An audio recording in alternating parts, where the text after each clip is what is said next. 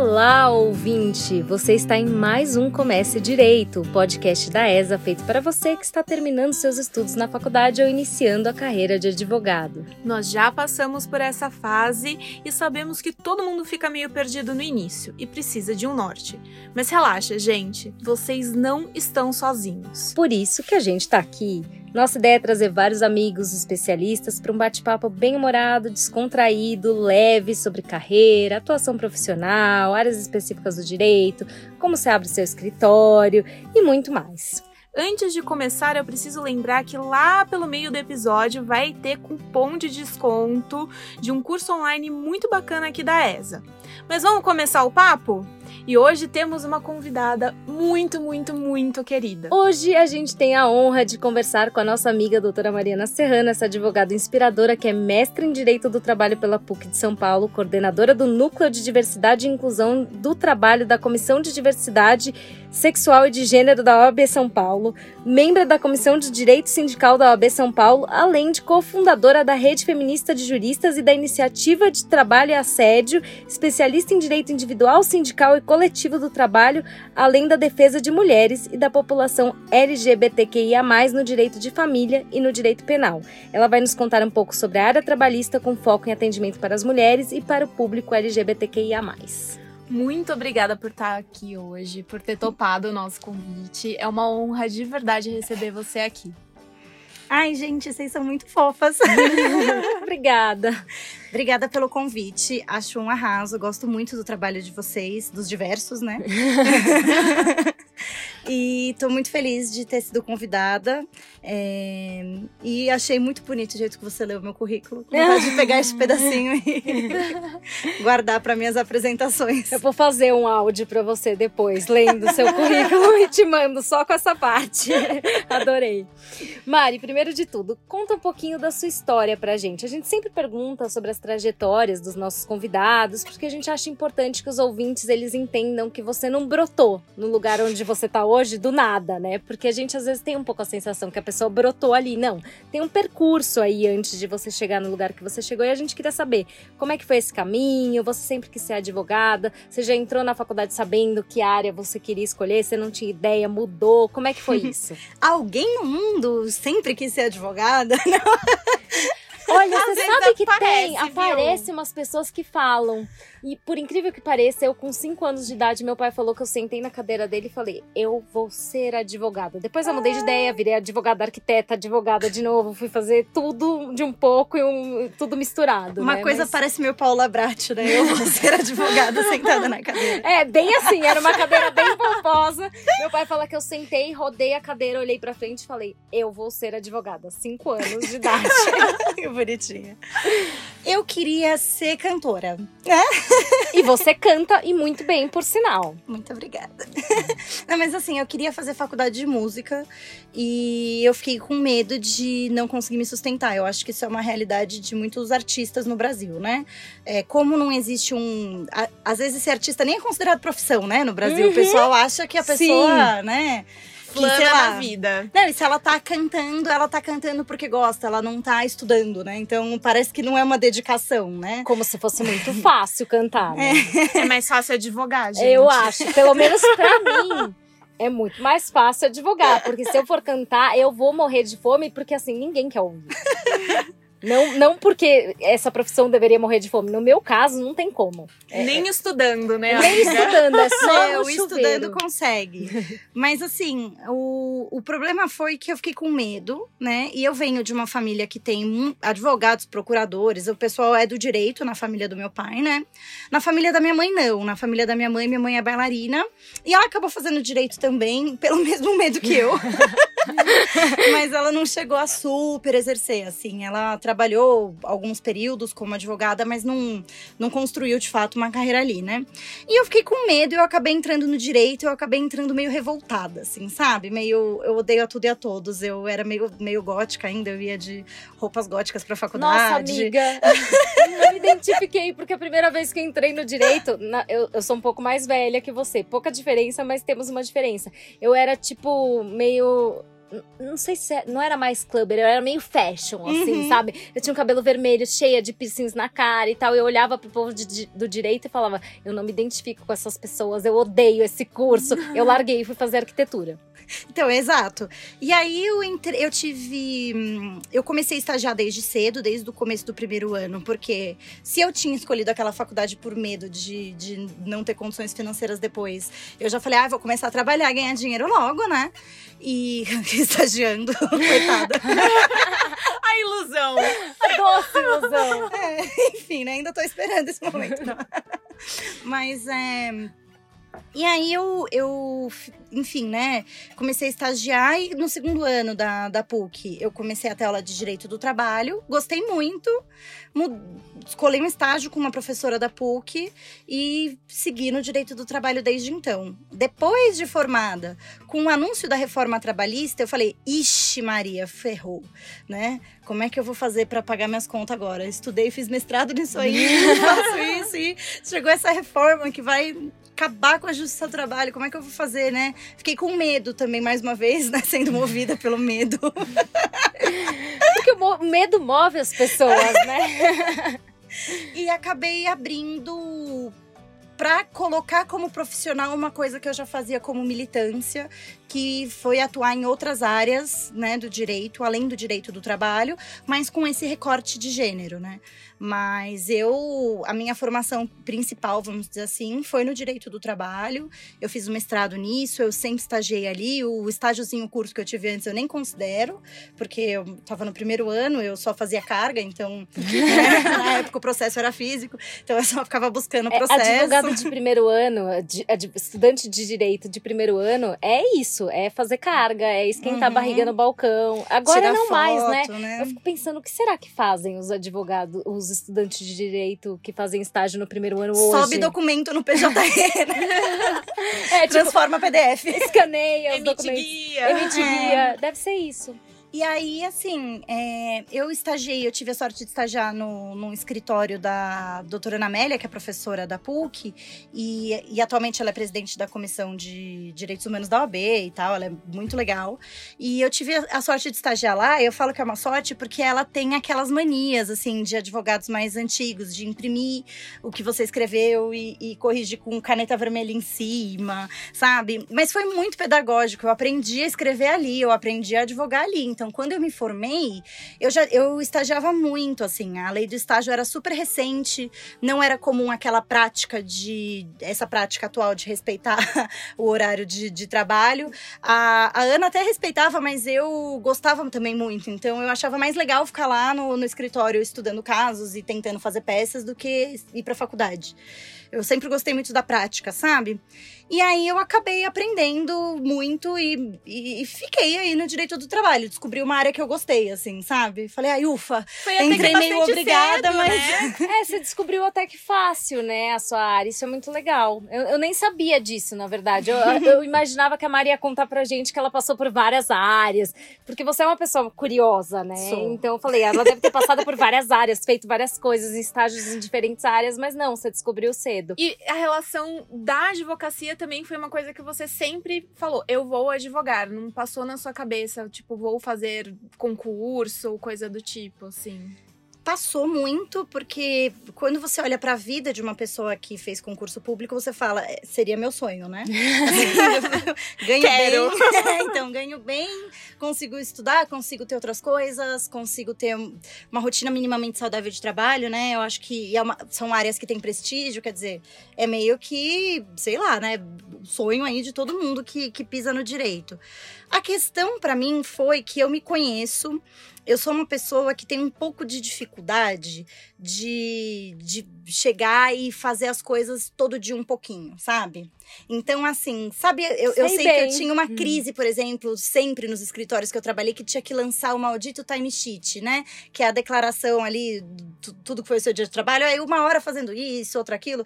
Eu sempre chegava no último dia que tinha pra entregar, ficava desesperada procurando o que, que eu fiz no mês passado, anterior inteiro. E aí minha mãe sempre falava pra mim na época, mas Mariana, Mariana, se você lançar cinco minutos por dia, são só cinco minutos. Eu, eu sou absolutamente incapaz, entendeu? Eu entendo tanto. Eu tava falando no último episódio que a gente gravou. Eu sou uma pessoa muito responsável, mas eu não sou uma pessoa disciplinada. E esse tipo de disciplina que a carreira pública exige não é para mim. Eu não nasci para essa vida. Eu faço as coisas do meu jeito, na minha hora. E aí, às vezes, eu trabalho 15 horas num dia e no outro eu vou querer trabalhar menos. E, Exato. e é assim que eu funciono. Eu também funciono desse jeito, porque eu, eu, eu vou por impulsos. Então, Uhum. eu me empolgo com uma coisa, eu vou e eu disseco aquilo. Depois eu tô exausta. Eu sou assim, eu entendo muito, Mari. Eu sou exatamente igual. A Dá. Ainda bem que eu trabalho com a Dá e ela me compreende, porque assim, eu trabalho igual uma louca. Às vezes eu paro madrugada fazendo uma coisa que não é urgente, porque não precisa varar Essa aquela cara Porque ela tá na empolgação É, mesmo. sim, sou eu. Eu tô no sabe? pique e eu tô muito envolvida com aquilo, eu tô na emoção, assim, eu preciso fazer agora e eu não vou parar. Porque se eu Exato. parar, eu não vou voltar com a mesma emoção. Aí quando eu paro, eu tô assim, só o pó, e aí eu preciso parar por um tempo mais longo. É, eu sou Então- assim com a Amanda também. A Amanda é, é minha complementar. Ela é uma pessoa que, por exemplo, na nossa divisão do escritório, eu sou a pessoa que vai fazer reuniões, vai captar cliente, vai gravar podcasts. Uhum. eu sou a pessoa que vai fazer essas coisas, né? Assim, que, que exigem uma vida menos planejada, porque Uhum. depende da rotina dos outros, vai captar cliente, depende do cliente, né? Assim, Sim. envolve outras pessoas pra fora da rotina do escritório, dentro da rotina, né? A Amanda não, ela já é a pessoa que controla a publicação, que sabe, que garante que os prazos vão ser cumpridos, que, que organiza ah, bonitinho as coisas, que faz o financeiro. Sabe a pessoa que tem, que tem esse, eh, eu acho que é quase um dom, né? De sentar todo dia e puxar a publicação. Eu já tentei fazer isso, não dá certo, eu não puxo, tem dia que eu perco, entendeu? É um perigo. Aí a gente viu que seria perigoso e É, ela é a pessoa mais disciplinada. No caso, a Daina é a Amanda e eu sou você. É, porque então. tem a pessoa mais disciplinada, que, que consegue ter, programar mais Pra as uma coisas. sociedade, isso é muito é importante. muito importante você ter uma Uhum. pessoa que seja Que complementa. complementa a outra. A gente Ah, sempre e, fala isso. E assim, eu acho que é muito importante, pensando que esse podcast é para as pessoas que estão aí começando na carreira, é muito importante você saber identificar quem você é, porque o, todos os mercados de trabalho e a advocacia tá dentro disso, ela vai querer te, te moldar e querer fazer você caber dentro de uma caixinha. E aí, às vezes, é claro que talvez por um tempo você tenha que caber dentro de uma caixinha, porque é o tempo que você tá aprendendo. Eu demorei anos até abrir o meu escritório e tal. Mas o ponto é, e aí, assim, enfim, demorei anos para abrir o meu escritório, então, portanto, eu tive que ficar cabendo na caixinha dos escritórios que me contratavam porque eles pagavam a minha remuneração, né? Mas o ponto é saber identificar essas qualidades, essas características suas, ajudam a você entender, é, ainda que você tenha que se modificar porque você está trabalhando num lugar, você entender que aquilo não é você, que você que não tem uma coisa errada com você, não se cobrar nesse sentido. Exato. Você só saber qual que é a sua característica, entendeu? Devia estar se cobrando por não se encaixar, né? Exato. Porque não é algo natural pra você. E isso, gente, varia mesmo. E a gente tem que se respeitar. Por mais como a, a Mari falou, de algo, por algum tempo a gente ter que ficar Sim. lá na- rezando a missa. Eu também tive Né? que caber em caixinha em vários momentos da minha vida e tudo bem, entendeu? Mas assim, é importante até se conhecer para você saber se um dia você quiser abrir uma sociedade com alguém, que tipo de pessoa vai te complementar. Porque também não Sim. adianta você achar uma pessoa igual a você, porque a pessoa vai fazer as mesmas coisas que você e vocês vão fazer as mesmas coisas erradas juntos, assim. Uhum. Aí vai dar ruim. É assim, a pessoa que te complementa é aquela que faz bem aquilo que você faz mal e que você faz bem aquilo que ela faz mal. Não, então, e se uma assim, pessoa é muito, sei lá, é mais briguenta, a outra é mais tranquila, é importante, por Também. exemplo, porque imagina, duas pessoas tranquilas, elas vão fugir de conflitos necessários. Sim, Se é uma sociedade, é mais intensa que casamento, gente. sim. E aí, você precisa ter conflitos, você precisa chegar em acordos, né? Isso, isso precisa acontecer. Então, é importante tanto ter a pessoa que, que, sei lá, quando acontece uma coisa ruim, ela fala, pô, que saco, quanto ter a pessoa também que não, que calma, não vamos, vamos engaja em parar tudo. pra pensar. É. Tem Tá. que ter a pessoa mais equilibrada, mais ponderada e a pessoa mais combativa. Exato, porque senão vai ficar duas brigando o tempo todo, né? Ou duas fugindo de, de, de discussões necessárias, né? Pra, pra você saber quais são os objetivos, o que, que vocês querem fazer, aonde vocês querem chegar. Mas é- Imagina uma sociedade entre eu e a Mari. A gente só ia captar clientes, só que ninguém ia fazer o trabalho. não que a gente não faça o trabalho, mas a gente ia perder os prazos. Não, acho que perder prazo não. Não, porque, porque eu sou meio é, eu, sou meio, frita. eu também sou Eu meio, ficar meio preocupada. responsável. assim. Mas eu acho que isso ia custar muito nossa saúde É. mental, por exemplo, porque pelo fato de eu não conseguir ser essa pessoa que é organizada, eu até posso ser, eu até conseguiria, assim, Sim, mas se você tem que fazer esforço. né? Não, e, e é muito cansativo, porque aí eu chego à noite, eu fico achando que eu não fiz, porque eu sou agitada, então eu penso 50 coisas ao mesmo tempo. Uhum. Então eu fico achando que eu deixei uma coisa passar, eu ia ficar frita à noite pensando: meu Deus, será que eu deixei alguma coisa passar? Eu não ia dormir. Eu durmo por causa da Amanda. Amanda, se você estiver ouvindo isso, eu te amo. Eu durmo por causa da Amanda, porque eu confio 100% que ela fez. E assim como eu, ela erra e todo mundo erra também, Sim. mas tá tudo bem, entendeu? Eu- Eu sei que ela é a melhor pessoa dentro de nós duas, né? Sim, pra eu fazer também. Eu aquilo. sei que a Daina é a melhor pessoa dentro de nós duas pra fazer determinadas coisas. Eu confio. Se fosse eu e você, a gente ia saber, por exemplo, que a gente faz bem as mesmas coisas e as coisas que a gente não faz tão bem iam ficar meio mal feitas ali. Porque a gente tem um perfil mais parecido, de ser mais Uhum. combativa, de comprar briga, de. Também de captar cliente, de fazer podcast, de ir nas coisas, de conversar com Deus e o mundo. Então, acho que tem que ser alguém que e assim também, mesmo. é uma coisa importante. Normalmente, essa pessoa que tem esse perfil mais ativo é a pessoa que vai virar e falar: não, vamos se valorizar, vamos cobrar o que a gente merece cobrar, que saco. é, sabe, vamos, vamos. Porque aqui a gente tá falando, né, pra pessoas que estão estudando direito, se formaram e tal. Então, é assim, tem que cobrar. E ninguém ensina isso na faculdade. Não, não ensina. A gente Então- falou muito isso no último que a gente A gravou, gente tá né? querendo fazer um episódio até pra falar mais Pra falar especificamente, sobre legal. esses assuntos, assim. E tipo, precisa ter a personalidade da pessoa que vai virar e vai virar e falar, em certo momento falar: não, não dá, entendeu? Tem que cobrar e se o cliente não tiver como pagar, lamento. uhum, né, Não, assim. não vamos fazer. É, indica outra pessoa, sei lá, procura outra pessoa, sabe? Então, assim, é muito bacana essa coisa de se conhecer, é muito importante. E se você pensa em fazer uma sociedade de advocacia, é mais importante ainda. Uhum. Pra você, né, poder achar uma pessoa que, que te complemente e não repita, né, as mesmas coisas que você faz. Sem dúvida. Mas como vocês já perceberam aqui, a Mari é uma pessoa bastante versátil. então ela não só está distrita aí à advocacia, né? Eu quero que você fale um pouco da sua experiência, Mari, na rede feminista de juristas e como que é essa experiência com a Defende, qual é a importância disso na sua vida e o que que mudou na sua vida depois da Defende. Bom, a, a Defende, né, a Rede Feminista de Juristas, eu atualmente saí do coletivo, mas, nossa, foi uma das melhores coisas que eu já fiz na minha vida, assim, é, ter fundado o coletivo. É, porque começou como algo que veio de resposta em 2016 a um estupro coletivo, não sei se vocês lembram, no Rio de Janeiro. Lembro. Como esquecer esse caso? E aí, o Exato. que acontece é que a gente já estava se articulando porque tinha grupos de juristas mistos que a gente participava, que tratavam de questões aí que estão dentro do nosso campo de atuação, que a gente via problemas. E a gente falou, cara, precisamos de um grupo auto-organizado por mulheres. Aí. É, duas dessas mulheres tiveram a ideia de fazer a Defende, e aí jun- nos juntamos. Eu não sou uma dessas duas, mas eu fui desde o começo para lá e, e a gente fundou o coletivo e começou a fazer algo para se manifestar, para levar a público como é que seria uma teoria do direito é, e como é que seria olhar para o direito a partir de uma perspectiva feminista. O que, que a gente precisa provocar no judiciário, como é que a gente se manifesta sobre as coisas. E tudo começou a partir dessa coisa, assim, de, de grupos de juristas que a gente precisava de, de um espaço auto-organizado.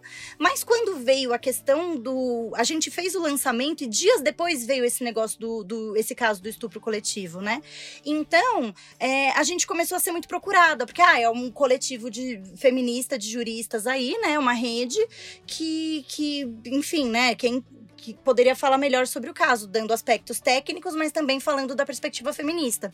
E aí a gente começou a ter um tamanho grande e uma consequência imediata foi pessoas começaram a pedir ajuda. Mulheres começaram a entrar no- na página que a gente tinha no Facebook na época e começaram a falar: olha, tá acontecendo isso, isso, aquilo comigo, eu preciso de ajuda agora. E a gente começou uma das frentes da Rede Feminista de Juristas, que acabou virando o coração do coletivo, que foi o atendimento a pessoas em situação de vulnerabilidade, né? Principalmente vítimas de violências decorrentes do gênero. E eu coordenei esse atendimento por muito tempo. Isso foi é, algo que eu aprendi que me, nossa, abriu meus horizontes, assim, me fez ver outras perspectivas, me colocou de frente com áreas do direito que eu nem estava afim de fazer, mas que eu fui obrigada, entre aspas, né, a fazer por conta de, dessa, dessa atuação feminista e da demanda dessas mulheres, e enfim, né?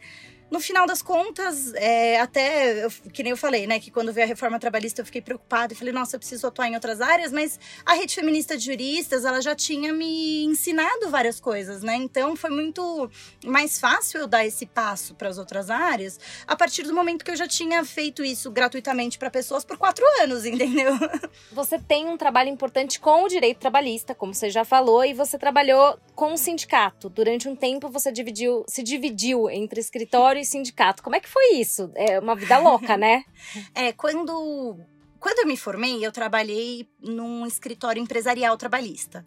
E eu trabalhava com casos de doença ocupacional, acidente de trabalho, morte. Era super pesado, eu defendi empresas ainda, né? Mas foi interessante porque eu aprendi bastante técnica, só que eu não conseguia dormir direito à noite, sabe? Eu achava muito pesado. E pelo menos no lado que eu tava, né? e aí eu eu procurei trabalho depois num outro escritório em que eu trabalhava para o Sindicato dos Bancários. Lá eu comecei a ter experiência com negociações coletivas, com o direito coletivo do trabalho, comecei a me envolver com isso, além de atuar na defesa e nos atendimentos. Então foi lá que eu comecei esse negócio de atender pessoas, sabe? Foi aí que a, a sementinha de atender a população começou, sabe? E embora as pessoas fossem bancárias, e a gente sabe que existe um recorte de renda já aí de bancários e bancárias, né, que já é diferente, é, foram os primeiros casos que eu comecei a trabalhar com, com também direitos das mulheres, porque querendo ou não, o Sindicato dos Bancários na época, ele já era presidido por uma mulher, é, já era uma estrutura que falava bastante na representatividade feminina e tudo mais. E aí, depois disso, eu entrei no Sindicato dos Médicos e foi mais ou menos quando eu, quando eu comecei a, a, fazer a sementinha do que hoje é o meu escritório também. Que eu virei com a minha sócia e a gente ia captar um cliente, um cliente de um caso que tinha o potencial de dar um bom dinheiro. E aí ela virou e falou: Mari, me ajuda, a gente divide. E aí a gente pegou um caso juntas. E foi assim que começou. E, e eu conheci ela no, nesse escritório do Sindicato dos Bancários, né?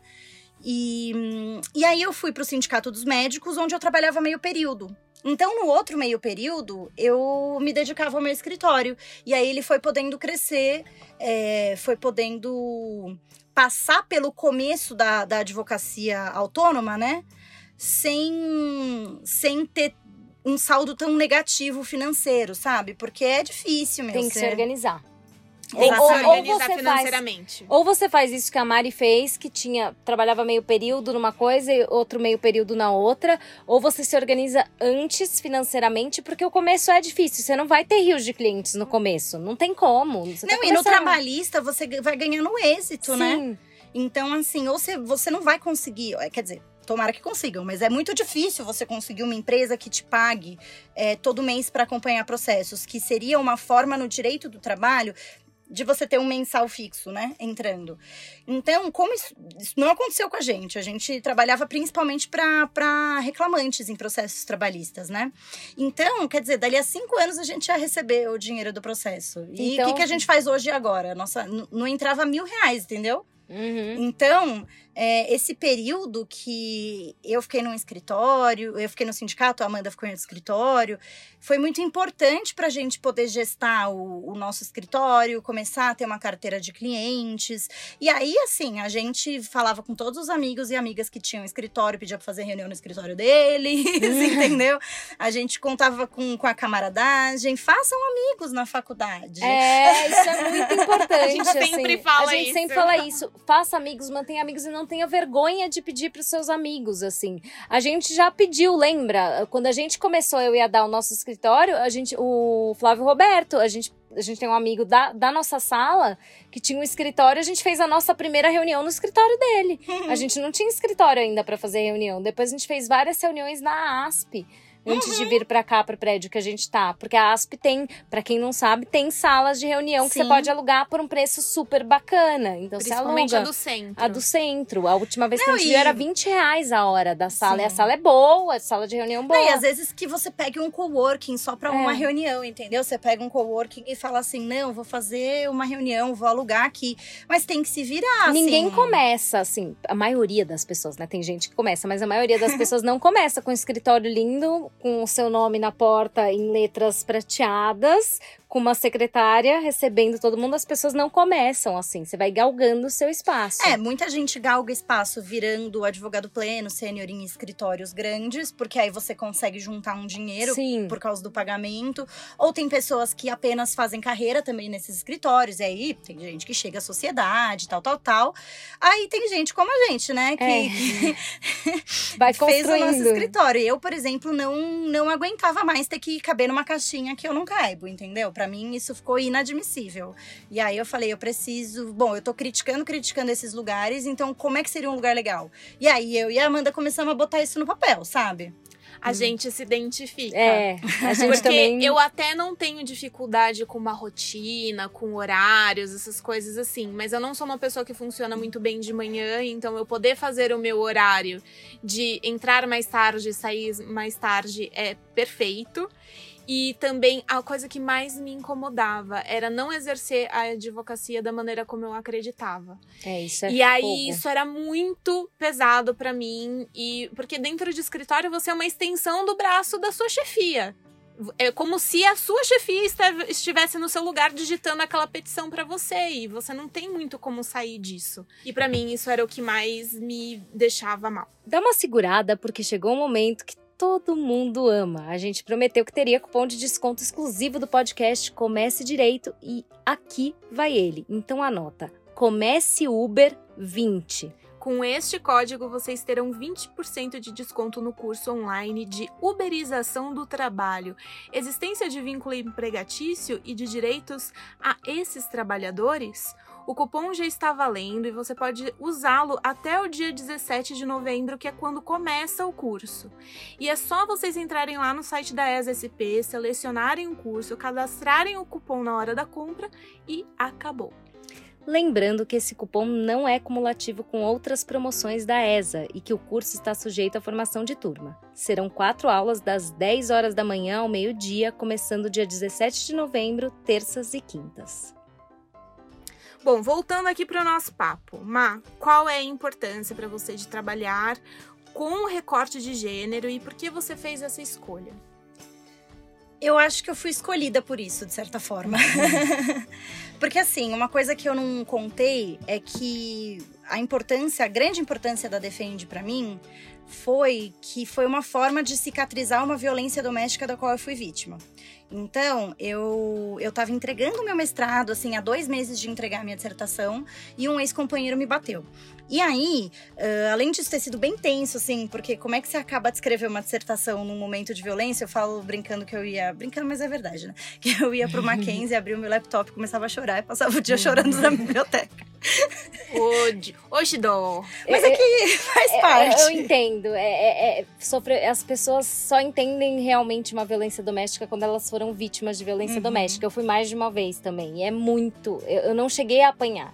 Mas eu, eu sofri violências domésticas várias, assim. E, e é- você chora mesmo. Às vezes você chora sem parar. Você acorda chorando, aí você dorme.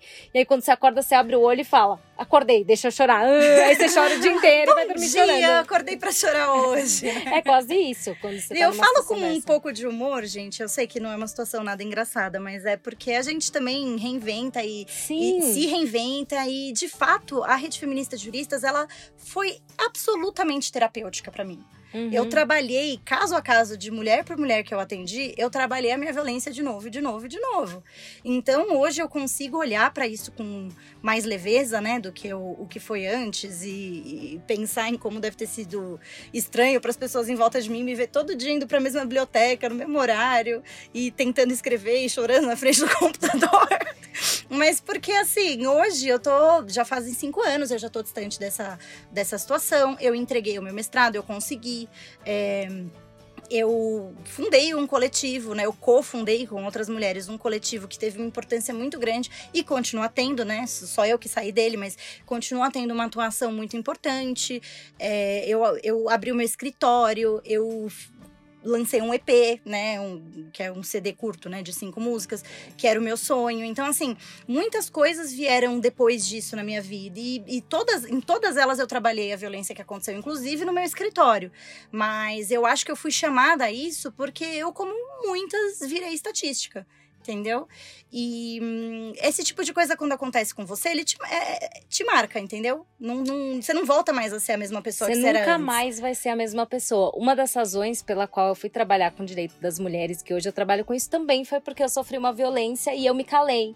E por isso que eu sempre repito o não cale, fale. Porque eu me calei e eu não quero que mais mulheres se calem diante de violências, Aliás, porque Tô louca pra chegar minha camiseta. Aliás, tem uma camiseta maravilhosa no nosso Me Conta Direito, quem se interessar, que é sobre uma campanha, é uma campanha para isso, para que as mulheres não se calem.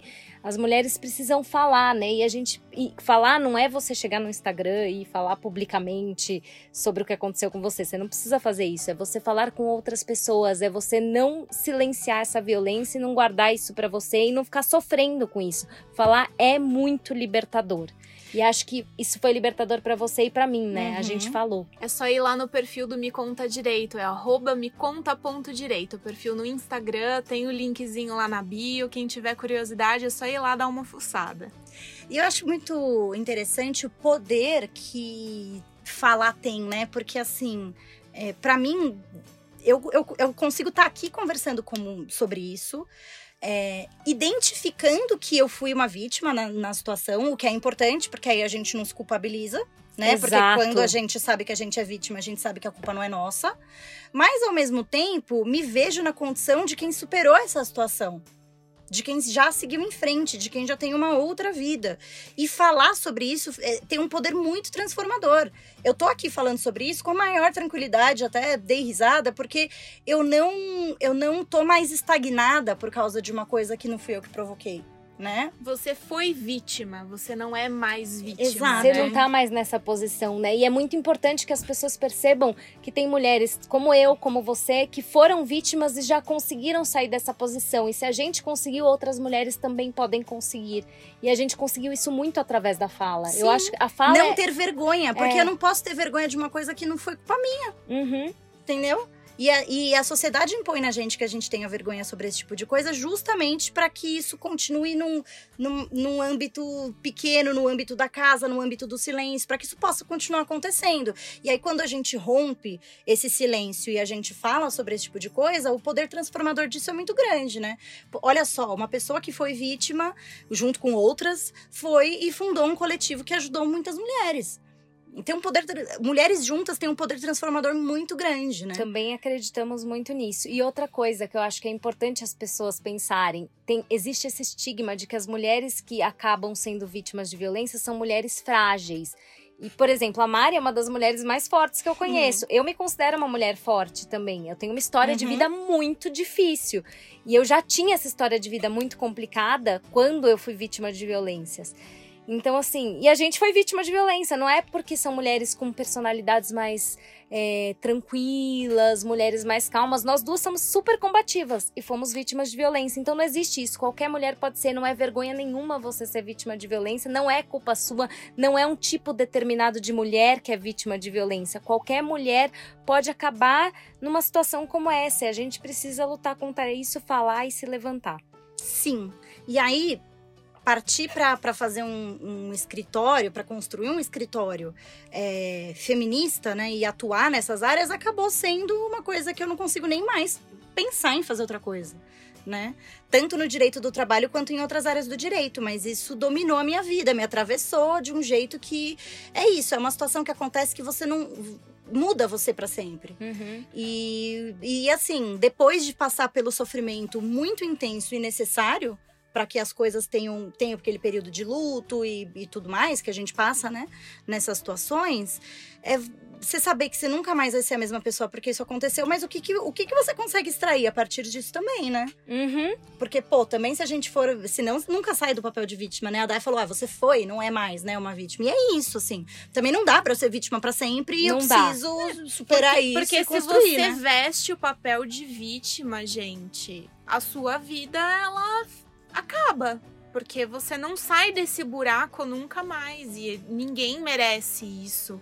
E precisa ficar nesse papel, né? E eu acho que trazer isso para sua profissão deve ter sido essa forma de. Não, eu vou levantar, vou vencer, porque eu imagino que exercer uma, uma advocacia dissociada desse pensamento feminista perde até o sentido. Você fala, não, eu, eu tenho esse olhar, eu consigo enxergar isso, como que eu vou fechar os olhos para isso? Não, eu jamais conseguiria, por exemplo, eu acredito que todo agressor tem direito de se defender. Direito de Uhum, defesa ele é também constitucional. Acho, é constitucional. Agora, assim, eu não vou ser a pessoa que vai defender eu esse também cara. não. Eu não, eu não consigo. consigo. Eu, eu vou ver a minha história acontecendo de novo, entendeu? Então eu não posso. E assim, é claro que as pessoas elas falam, ai, trabalho é trabalho, vida pessoal é vida pessoal, mas desculpa contar pra vocês, gente, somos um mesmo ser humano. É, é um só. E essa história de que ai, a sua vida pessoal, é, é, pessoal fica do trabalho pra fora, isso é balela. É lógico que num dia que você tá mal, você vai levar isso pro seu trabalho, e sua produtividade vai mudar e tal. E num dia que você tá bem, também vai ser outro. Agora, a questão é como é que você equaciona um ambiente de trabalho saudável que leve em conta que humanos trabalham ali, não máquinas, né? Uhum. E isso é uma coisa muito importante, por exemplo, do meu escritório, sabe? É, uma coisa muito importante pela qual eu fiz o meu escritório também. Né? Primeiro de tudo, ter princípios de não atender, né, certas pessoas e certos casos. Eu não pego o cara que não paga pensão pra defender. Não pego. Não vou atender. Tem direito de ser defendido? Tem, não pela Mariana Serrano, entendeu? Sim, tem super direito de ser defendido. E assim, da mesma forma, o, o quanto isso importa dentro no que a gente reproduz. Porque se eu não queria caber naquelas caixinhas, eu não posso reproduzir as mesmas caixinhas dentro da atividade que eu Claro. faço. Então, a advogada que a gente contratou, é, qual que é a liberdade que ela tem para fazer teses, para ter se vestir, para enfim, todas as diversas coisas que me incomodaram ao longo da minha vida profissional, é, eu não vou reproduzir isso, né? Com certeza. E é, uma coisa que você falou, né? A gente, essa coisa de que ah, o profissional é uma coisa, o pessoal é outra. Concordo com você que não dá pra separar. E quando a gente ama o que a gente faz, a gente tem muito menos problema em, em- em não. A gente não tem essa necessidade de separar isso, porque tem a ver com a sua vida, com seus valores, com aquilo que você acredita. E aí não dá realmente pra você fazer uma coisa que você não acredita, né? Que, que é totalmente diferente dos seus valores. Eu, eu a gente concorda em tudo com você. É, não, eu também não consigo. Não, não tem como. Mas mudando de assunto agora um pouquinho, falando especificamente do direito trabalhista, quais são as principais dificuldades que você encontra no direito trabalhista e quais são as coisas mais bacanas de atuar na área trabalhista? Bom, eu acho que assim, tem coisas boas e coisas ruins que existem e que existiam já antes da reforma trabalhista e coisas que a reforma trabalhista piorou. E é muito importante colocar isso, porque estamos vivendo num pós-reforma trabalhista e as pessoas que vão querer entrar nessa área a partir de agora, elas precisam saber disso, né? Exato. Eu acho uma dificuldade grande para quem quer fazer escritório de advocacia o fato da maioria dos contratos né, com, com reclamantes ser feito no êxito. E, e- e é um pouco o mercado. Se você não fizer um contrato de êxito, né, um contrato em que você pega um percentual do que, do que for ganho ao final, ah, outros escritórios vão fazer. Então é um pouco a prática de mercado. Né? É, ainda mais quando, quando você está no começo, você tem que fazer assim. E isso gera uma dificuldade grande, porque demora para você ter fluxo de caixa, demora para você ter uma expectativa de quando entra dinheiro e tudo mais. Por outro lado, a Justiça do Trabalho é uma justiça que privilegia muito acordos, então, de repente, rola um acordo. é, também é uma justiça que, que se importa muito com a materialidade das coisas é, em detrimento dos documentos, então, é, depoimentos são muito importantes. É uma justiça que demanda um nível de, de técnica processual um pouco menor do que a justiça civil, então, quando você está aprendendo isso também é bacana. É, eu gosto muito, mas tem gente que acha que é contra. Isso para mim é pró, mas tem gente que acha que é contra, né? É, a audiência trabalhista é um momento muito importante e, por exemplo, quando eles anunciam uma testemunha, você tem do momento que chamou o nome da testemunha até ela entrar na sala, até acabar de qualificar ela no computador, ali na ata, para contraditar, se não precluiu, por exemplo, né? E, é, ou seja, a questão de um minuto pode precluir o seu direito de contraditar uma testemunha. Mas por que, que isso é interessante, né? Isso como um exemplo? Porque é uma audiência dinâmica, é o que mais parece a coisa da TV, entendeu? O protesto, o não isso, não aquele. do, assim, no cível eu achei extremamente pacato, a não ser o bafão do direito de família, que eu adoro. é, direito de família é bafão. Então, o direito do trabalho ele tem um pouco essa característica que eu amo, né? Assim, é, é uma justiça mais dinâmica. A audiência é muito importante. Então, o momento da audiência é super rápido e tal. E isso para mim é um, um pró, mas para muita gente também é um contra, né? E, mas assim, depois da reforma trabalhista, o que eu senti que piorou muito é que antes, na justiça do trabalho, não tinha um risco de, de condenação em honorários advocatícios. Agora tem, né? E com esse risco de condenação, é, isso, nossa, gente, assim, desincentivou muito as pessoas de entrar com processo. E é muito louco, assim, porque a maioria, segundo o CNJ, a maioria dos processos trabalhistas, eles são pedindo verbas rescisórias. Então eu, eu fico com muita dó, entendeu? São pessoas que não tiveram nem a rescisão do contrato de trabalho. E a grande maioria é vencedor. Agora, a pessoa fica com medo. Porque se ela é condenada, é uma ela já tá, às vezes, desempregada, é. não recebeu a rescisão e ainda toma uma sucumbência. E o problema é que, assim, tem um monte de casos que as pessoas não vão ter como provar, entendeu? E também quando não tem caso, né, daqueles advogados que botam umas coisas nada a ver no processo, né? É... Mas isso aqui eu tô pressupondo que já não seja o caso, né, dos nossos ouvintes. É, não façam isso. Mas assim, é é isso, assim, a pessoa normalmente está numa situação de vulnerabilidade, né? Porque foi demitida, está numa situação de desemprego. E aí, meu, você quando como advogado só vai receber lá na frente, é difícil cobrar uma entrada. Então, isso, isso acaba sendo uma dificuldade muito grande, associada à mudança da reforma trabalhista, né? Que também desestimula as pessoas a entrarem com o processo, ficou pesado. Assim, mudou bastante. Eu ainda acho uma área ótima, eu ainda acho uma área incrível. Eu adoro trabalhar na área que eu trabalho, mas se tiver que falar os contras, eu acho que atualmente são esses. Ah, todas, todas as áreas têm ônus e bônus, gente. A Mari falou do cível, né, das audiências. Tem audiências que são dinâmicas, as de família e tal, mas tem audiência no cível. Tem, tem processo cível que nem tem audiência, que nem precisa, porque é, é, é uma coisa muito. É documental. Então, assim, é uma área nesse sentido talvez menos dinâmica mesmo, mas eu prefiro. Eu não sei, eu prefiro talvez porque eu saiba muito pouco sobre trabalhista.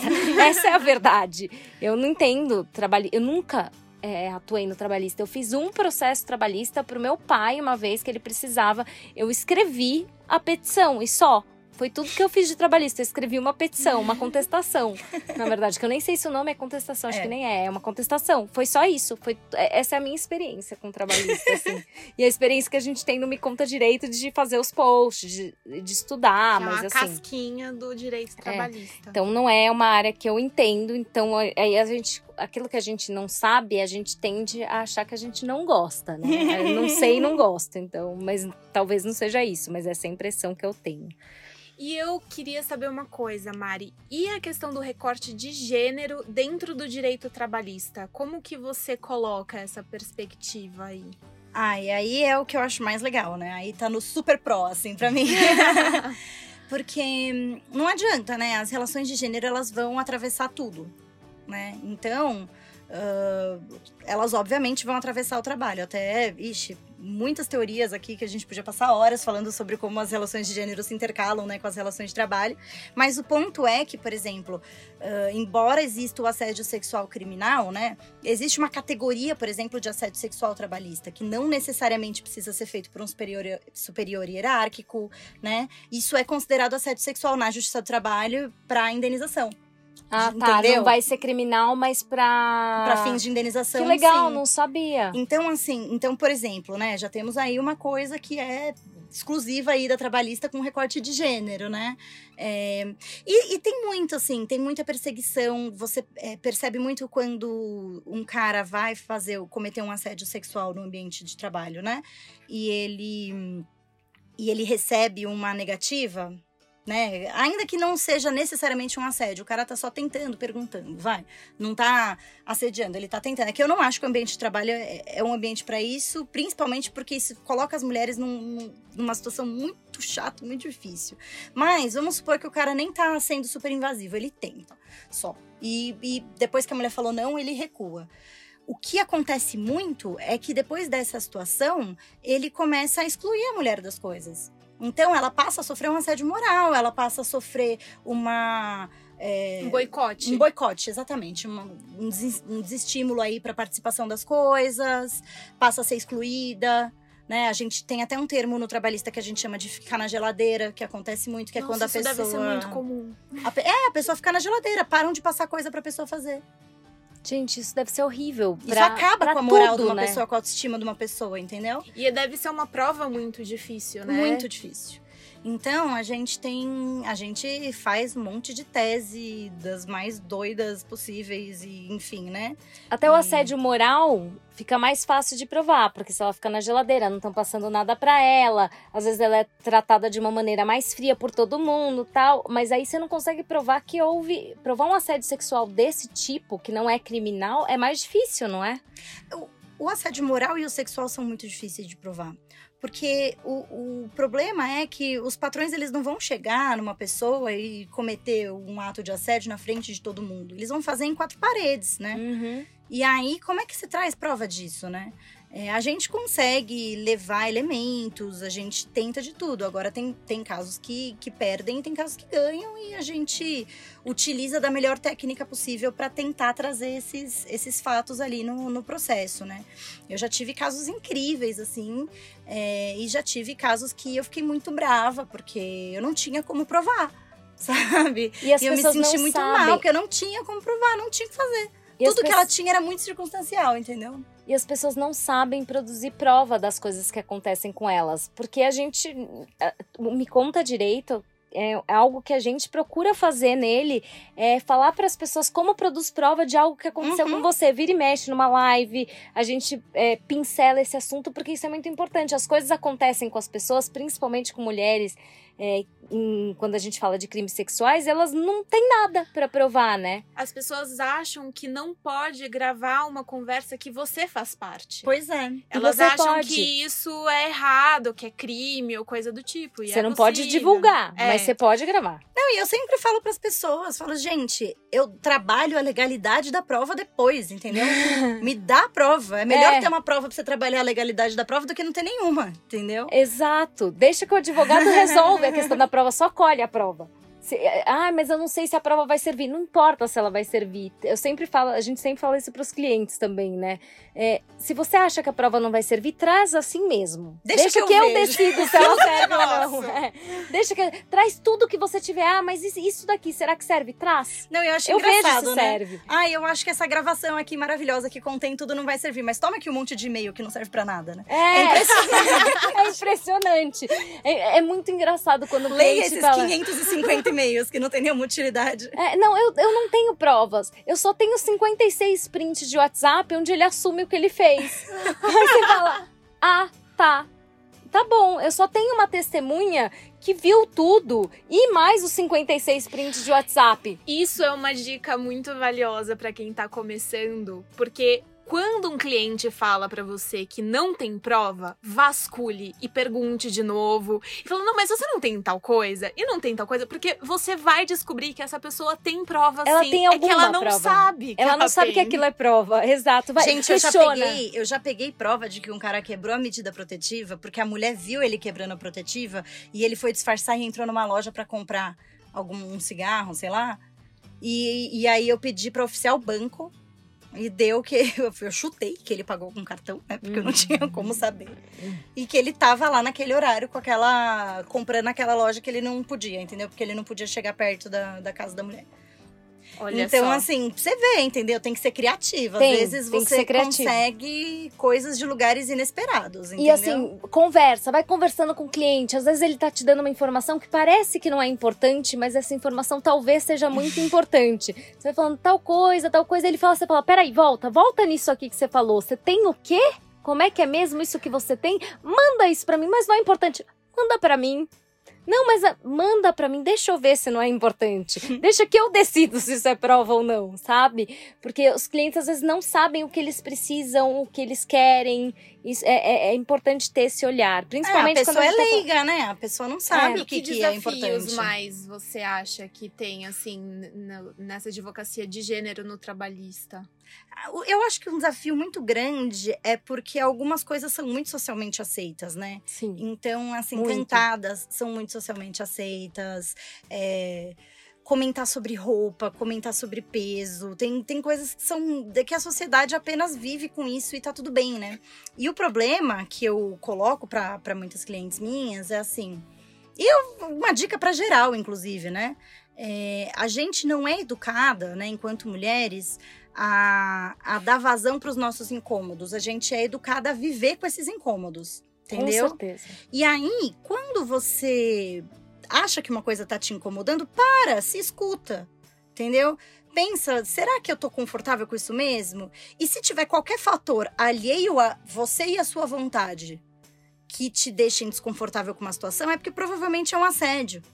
Entendeu? Então, assim, se, ah, é, será que eu tô com medo de ser demitida, por isso que eu não tô fazendo isso, ou por isso que eu estou fazendo tal coisa? Será que eu tô com medo do que, de, do que fulano vai falar de mim, por isso que eu tô aceitando tal situação?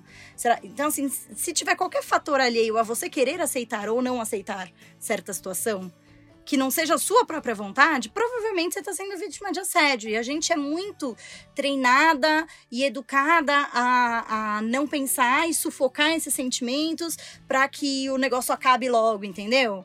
Deixa o sentimento viver, entendeu? Vai atrás de, de descobrir esses incômodos, porque às vezes está sofrendo um assédio que você nem sabe, né? Então, acho que um grande desafio nessa questão relacionada a gênero é as mulheres entenderem também quando as coisas acontecem. Eu vejo muito isso, assim, de mulheres me contarem uma situação de assédio moral que dura três, quatro anos, que ela percebeu, sei lá, semana passada. E o cara já tava ali tendo condutas que não são admissíveis que ela foi aguentando. E aí, às vezes, acontece uma faísca e a mulher explode. E depois ela é tida louca. de louca, exatamente. Ela é muito sensível. Não, não, é, É. não, não sou eu que estou assediando, é você que é muito sensível. Eu entendeu? tô aguentando esse negócio já faz quatro anos e eu que sou muito sensível, né? Tipo, Pois é. Então, acho que muito é, é isso, assim. Os discursos, eles são muito naturalizados. Então, quando a gente precisa produzir um contradiscurso, a, a própria pessoa não percebe. E a justiça trabalhista segue aquele padrão de uma justiça mais machista mesmo. Não, Sim. não tem diferença nisso também. É mais, mais uma barreira também a ser vencida. Então, assim, na civil é assim, na criminal é assim, e agora já sabemos que na trabalhista também é assim. Ah, e fora o machismo que acontece com você enquanto advogada, né? Ah, Porque, também. assim, eu, eu sempre tive cara de, de mais nova. Eu tô até deixando os brancos crescerem pra ver se o pessoal para um pouco a cara de mais nova eu gosto. O que eu não gosto é o desrespeito, né? É, exato. A gente não gosta do desrespeito. E aí, assim, eu lembro que eu devia ter uns quatro anos de formada e eu fui fazer uma audiência contra um banco internacional aí, que eu não vou falar o nome, tava representando o bancário e tinha um pedido ferrado de dano moral e de ofício à Polícia Federal, ao Banco Central, a tudo, porque o banco tinha uma. Como ele era um banco internacional, ele tinha clientes que não tinham CPF Uhum. né? E aí ele botava, falava pro empregado botar o próprio CPF dele no cadastro do, do, do cliente, ou botar o CPF do, do gerente.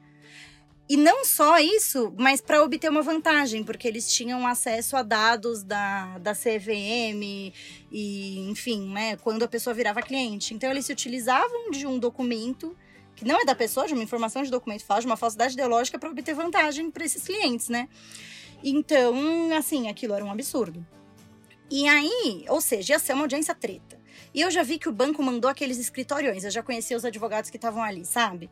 E quando eu cheguei, e, e na, na do trabalho é comum, antes de uma audiência, é, às vezes a gente, nem a gente sabe quem é nosso cliente, a gente lê o nome do cliente alto, assim, na, perto da, da entrada da vara. E, e é muito comum, se você sabe quem é seu cliente, você encontra seu cliente, mas você anuncia o nome da outra parte para você descobrir quem que é o advogado e tal, para conversar ali para ver se não tem um acordo e tal. E o cara chamou o nome do meu cliente e eu falei: "Oi, doutor, prazer, eu sou advogada dele". Aí ele virou, olhou para mim de cima a baixo e falou assim: "Ah, não, você não vai adiar audiência não, né?" Porque na Justiça do Trabalho tem um artigo que é o 825 que se você não tem testemunhas no dia, você pode adiar a audiência, né? E aí, só que acontece, a gente manda advogados inexperientes para as audiências que vão adiar. Porque uhum. Ah, então ele presumiu que você era inexperiente, entendi. Porque eu sou mulher, porque eu tenho cara de nova e tudo mais. Aí ele falou: Você não vai adiar audiência, né? Aí eu falei: Doutor, não lhe concedi a cortesia. É doutora Mariana. Já comecei assim. Adoro! Hadouken, né? Porque eu não vim pra brincadeira. Falei: Não, não iremos adiar audiência. Tenho testemunhas. O doutor tem alguma proposta de acordo? Não, não tem. Falei: Então a gente se vê lá dentro. Lá dentro eu comi ele com farofa, entendeu? O que foi ótimo, porque assim, também de certa forma, o lado positivo é que as pessoas te subestimam, então elas não esperam né? É, tem, tem, esse, tem essa vantagem. Você dá uma. É legal dar uma invertida. É, é, é, e é gostoso quando a gente dá uma invertida numa pessoa que subestimou. Pois é. Então, assim, aquilo depois, nossa, me senti tão bem, ganhou o caso. O cliente tá no meu Facebook até hoje, me segue, viramos assim. Amigos de internet, porque ele é um cara bacana e tal, mas assim, aquele dia eu não esqueço o cara olhou para mim porque eu sou uma mulher jovem e achou que eu ia de audiência. Tá, agora mesmo uma pergunta. Qual é o perfil que você acha que tem que ter para lidar com o direito trabalhista e com o direito trabalhista com recorte de gênero? Tá. Com direito trabalhista, tem, é que tem alguns perfis, né? Tipo, se você quiser ser um cara do consultivo empresarial, você consegue ter um perfil menos belicoso, você consegue ter um perfil mais é, engomadinho e tal, né? Agora, você não vê muito advogado trabalhista com esse perfil no fórum, entendeu? E não é por nada, né? Mas é porque é muito comum que advogado trabalhista lide com pessoas muito simples, muito humildes, né? Então. Uh ainda que seja um advogado de empresa, é, sei lá, você trabalha para uma usina, como eu já trabalhei, do lado de lá vai entrar um reclamante muito simples e, e você vai ter que lidar com essas pessoas e você vai ter que aprender a lidar e a conversar com pessoas que não entendem direito e que precisam ouvir você falar em português, não em juridiquês, entendeu? Então, um pouco do perfil de quem vai para o contencioso trabalhista é saber um pouco esse tipo de coisa. E não, não dá para você ser um advogado de empresa, que eu já fui por muito tempo, né? E, e também ter uma postura arrogante com o cliente da outra parte, que é uma pessoa hipossuficiente, que é uma pessoa que não conhece seus direitos. Então, assim, não, não pega muito bem essa coisa de ser um advogado muito arrogante, muito sabe? Eu falo brincando que é muito limpinho, mas não tem a ver com sujeira. Mas sabe esse perfil meio societário? Então, é o oposto. Do, do advogado de M&A, assim. É o, é o contrário de oposto. Não dá para adotar uma linguagem super hermética, um discurso super floreadinho. Uhum. Não, é linguagem simples, é tratamento mais humano, Sim. Não, não é pomposo, não e tem se você pompa. quiser trabalhar com pessoas e não com empresas, assim, ou tiver uma base de cliente, né? Porque é difícil uma pessoa que faça um só, né? Uhum. Acho que tem que ser um escritório muito grande, muito, pra, assim, ou muito colocado no mercado para poder escolher um, um, nicho super específico dentro do direito do trabalho, que já é um nicho específico, né? uhum. né? Tá, eu faço só consultoria trabalhista. Você tem que estar num escritório imenso em que vai precisar de alguém para fazer a consultoria trabalhista. Se não for essa sua situação, né? Você acaba fazendo mais de uma de um, de um lado dentro do direito do trabalho, né? Eu faço parecer, eu faço audiência, né? A gente, eu faço negociação coletiva, a gente acaba assumindo várias facetas, né? Agora, para a pessoa que quer advogar e que quer trabalhar com pessoas, assim, é muito importante é, saber dialogar numa, numa linguagem acessível, saber entender o problema da pessoa, entender que para você é só mais um processo, mas aquilo é muito importante da pessoa, porque mexeu no trabalho, gente. Trabalho, é assim, todo mundo trabalha. Se tem uma coisa que todo mundo tem em comum, é que a não ser que você seja bilionário, todo mundo trabalha. Entendeu? Então, assim, você trabalha, a pessoa também trabalha. E o problema dela deu no trabalho. Sabe quando você chega em casa muito brava ou muito exausta de uma situação no trabalho que meio que te drenou? Aquela pessoa tá desse jeito. E tá procurando uhum. você, entendeu? Então você precisa ter empatia. É... E ela tá se sentindo injustiçada. Uhum. A pessoa que procura, ela tá se sentindo injustiçada. Ela trabalhou e não ganhou alguma coisa que ela merecia, que era devido, né? Uhum. Então, é, é, é é bem angustiante, é um troço que deixa a pessoa angustiada. E Má, para finalizar, eu queria saber se você tem alguma mensagem que você queria deixar para os nossos ouvintes. Não precisa ser relacionado a nada do que a gente falou aqui. Alguma mensagem para quem está começando na carreira de advogado ou terminando a faculdade. Tenho mensagens. A primeira mensagem é: o cliente que fica chorando muito, muito desconto e que você aceita fazer um preço muito barato, ele é o cliente que mais vai te dar trabalho. Então, Fato. é, lembre-se que é uma relação profissional. Pratique valores que remuneram justamente o seu trabalho, porque ainda que seja parcelado, ainda que você pense em, em enfim, né, em formas de facilitar esse pagamento para a pessoa, porque estar mal remunerado num processo faz com que você crie sentimentos ruins. Entendeu? Então, às vezes, você tá com preguiça de atender aquele cliente, uma coisa que é sua obrigação. Porque a crítica número um dos clientes é não consigo falar com meu advogado. Então, assim, é...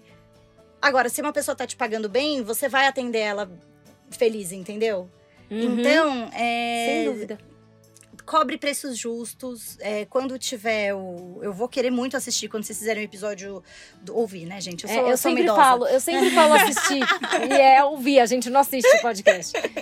Mas eu vou querer ouvir quando vocês fizerem esse sobre. sobre. Enfim. Como cobrar, como fazer esse tipo de coisa, porque é algo que faz muita diferença. É, não tenha vergonha de precificar o seu trabalho, de saber o valor do seu trabalho. É muito importante, até para que você é, consiga estar satisfeito enquanto está relacionando aquilo, porque isso vai ter um impacto direto no resultado do processo também, sabe? Uhum. É, porque assim, se for para fazer pro bono, faz logo pro bono, entendeu? Ou faz pro bono ou cobra direito. Ou cobra direito, exato. Porque aí as coisas estão bem delimitadas. Um cliente que você está fazendo pro bono, ele não vai ficar te ligando de 5 em 5 minutos. Agora, uma pessoa que precisou barganhar muito no preço, é uma pessoa que vai achar que pagou muito. Porque ela tá numa situação que ela precisa barganhar o preço. Então, talvez seja melhor ela procurar uma pessoa que, que ou que cobre o que ela pode pagar, ou a defensoria pública, entendeu? Perfeito. Muito bom. Adorei. Gente, esse papo rendeu muito. Foi uma delícia conversar com a Mari. Espero que vocês tenham aproveitado também. Mas acabou, né? Má, muito obrigada. Foi uma Hum. delícia conversar com você. Foi muito divertido. E assim, gente, fiquem ligados que nos próximos episódios, além de muito conteúdo super interessante, teremos mais cupons de desconto. Beijinhos e até a próxima. Beijo! Beijo!